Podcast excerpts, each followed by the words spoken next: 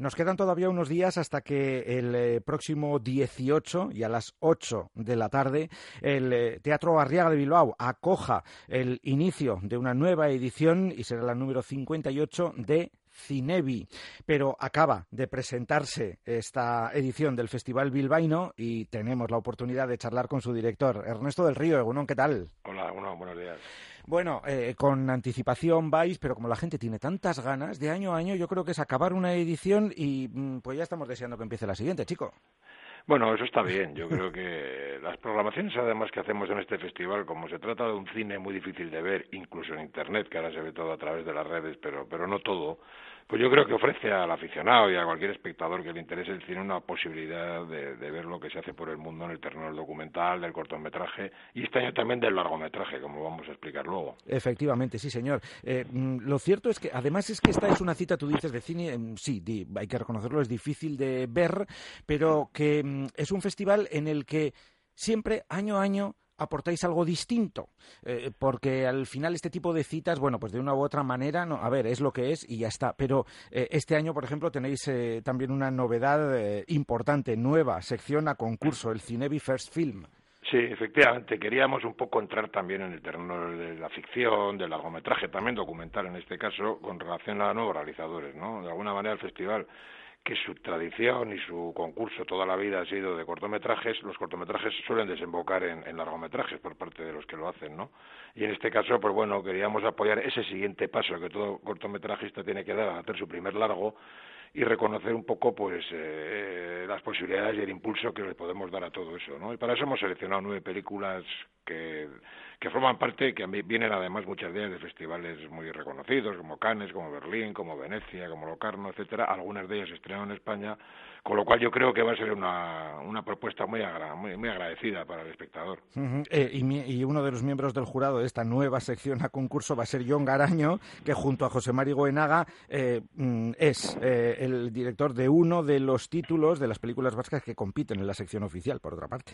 Sí, John Garaño se da la circunstancia que ha ganado dos veces el premio del cine vasco en el festival, el Gran Premio del Cine Vasco, y que empezó en este festival haciendo cortometrajes, luego ha a hacer largometrajes, como todo el mundo sabe, y bueno, nos parecía que representaba muy bien la trayectoria de, un cortometrajista que luego se convierte en realizador, ¿no? Y que puede juzgar muy bien el trabajo de gente que, sigue un poco sus pasos. Mm, eh, eh, acabo de decir que una de las películas vascas que compiten en sección oficial son seis en total. Eh, citábamos a John Garaño de José María Goenaga con Renovable, pero luego están Aitor Gutiérrez, que pasó Iván Sokolov, María Elorza y Maider Fernández y Begoña Vicario.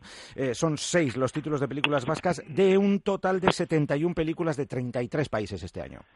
Sí, este año, bueno, pues eh, hemos seleccionado 71 desde el total que nos han llegado y bueno, yo entendemos que son más o menos representativas del conjunto, ¿no? Siempre hacemos una selección tanto en la ficción como en el documental como en la animación que, sea representativa, ¿no? De, la variedad de temas, de estilos, de formas de utilizar el lenguaje del cine, de su experimentación, etcétera, ¿no? Entonces, bueno, predominan las ficciones, como siempre, son 35, 16 documentales y 20 de animación, y bueno, pues en ese sentido yo creo que con los cortometrajes, como bien sabes, una sesión de cortometrajes es muy variada. Son ocho o siete películas y a veces una te gusta, otra no te gusta. Intentamos que se equilibre todo y que el espectador de una sesión de cortos, en este caso, pues salga satisfecho, ¿no? Viendo un tipo de cine al que tampoco se está muy acostumbrado, ¿no? Porque todo el mundo está, pues todos estamos a ver largometrajes y que es más fácil por otro lado porque te enganchas a una historia y la sigues hasta el final y en estos casos pues bueno eh, te exige un ejercicio de, entrar y salir en cada historia ¿no? Eh, pero eso es lo bonito de este mundo ¿eh? eh y del, cine documental y demás esto es lo bonito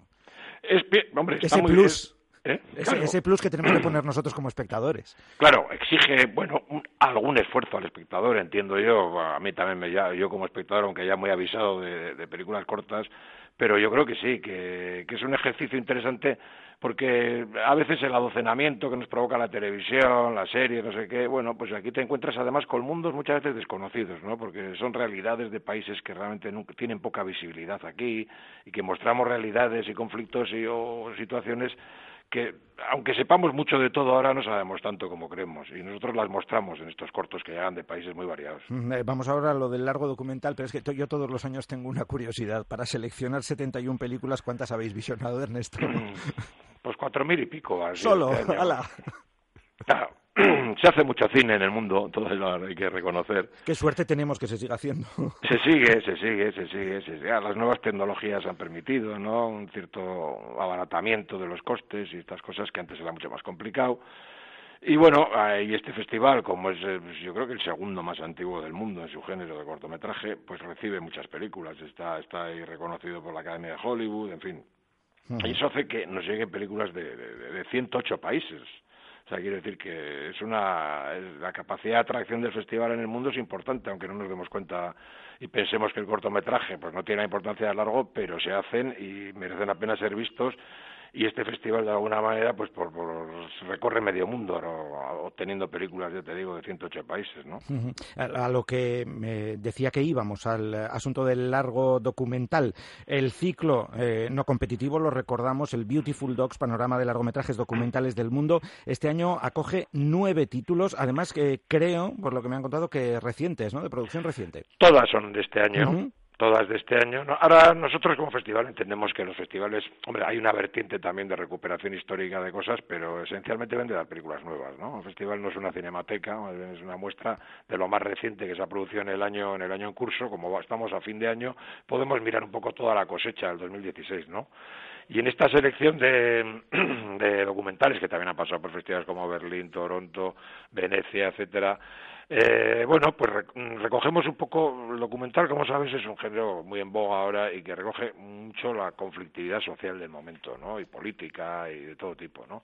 Entonces, hay películas, eh, por destacarte algunas, de cineastas muy muy establecidos, como Austerlitz, de Sergei Losnicha, que hemos dado otros años, Safari du Riseil, o la película de concurso de, de Claire Simon, en fin. Son realizadores, muchos de ellos ya consagrados en, el campo del documental, no es como en el caso de los cine Fairfield, que son todos son nuevos realizadores, y entonces yo creo que, que, bueno, es una mirada variada sobre la realidad del mundo actual. Mm. El festival que apuesta también por la producción propia y vamos mm, por fin a ver el eh, estreno de la cinta de la Raich Zuazo, el documental Nosotras Mujeres de Euskalduna. Bueno, eh, el festival lleva ya mm, tres años eh, interviniendo como impulsor de producciones propias, ¿no?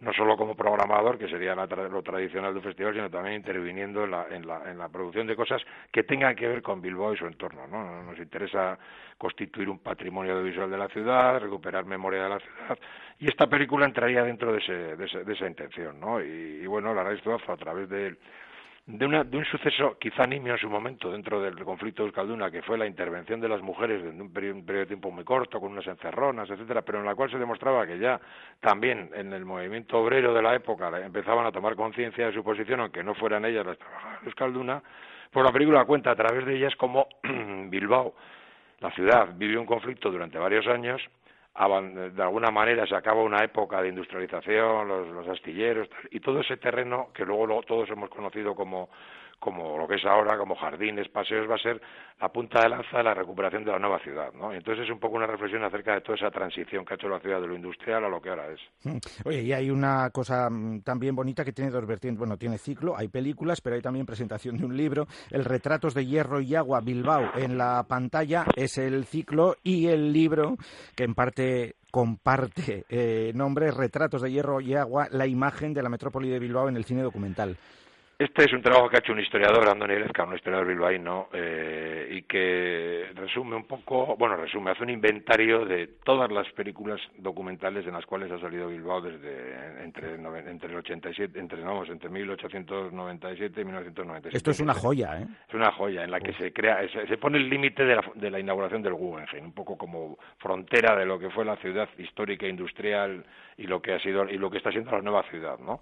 Y bueno, mm, el libro en sí mismo es estupendo porque hace un inventario de todos los documentales, películas, tal, la imagen de Bilbao, cómo ha ido evolucionando en esas películas documentales.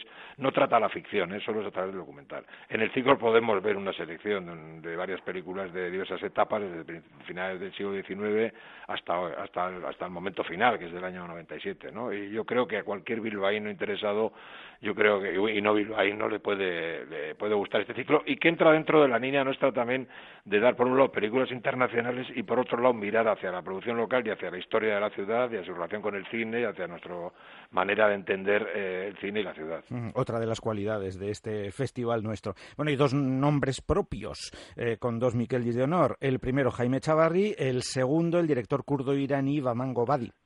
Pues sí, Jaime Chavarri, que es un viejo conocido del festival, porque él participaba con sus cortos en los años 70. En el año 71 ganó un premio, un gran premio del festival, o sea que pertenece a esa generación de cineastas que venían a participar en el Cinevi como, como, como lanzadera para su carrera profesional. Su carrera luego ha sido muy brillante y muy y muy compleja y, bueno y en este caso además queremos citar la, el aniversario 40 de la, de la estreno vamos y realización de la película El desencanto que marca un antes y un después en el género documental en España y, bueno, yo creemos que esta, a partir de esta idea del desencanto nos parecía que Chavarri se merecía un reconocimiento atribuido por el conjunto de su carrera y por su aportación al cine documental. ¿no?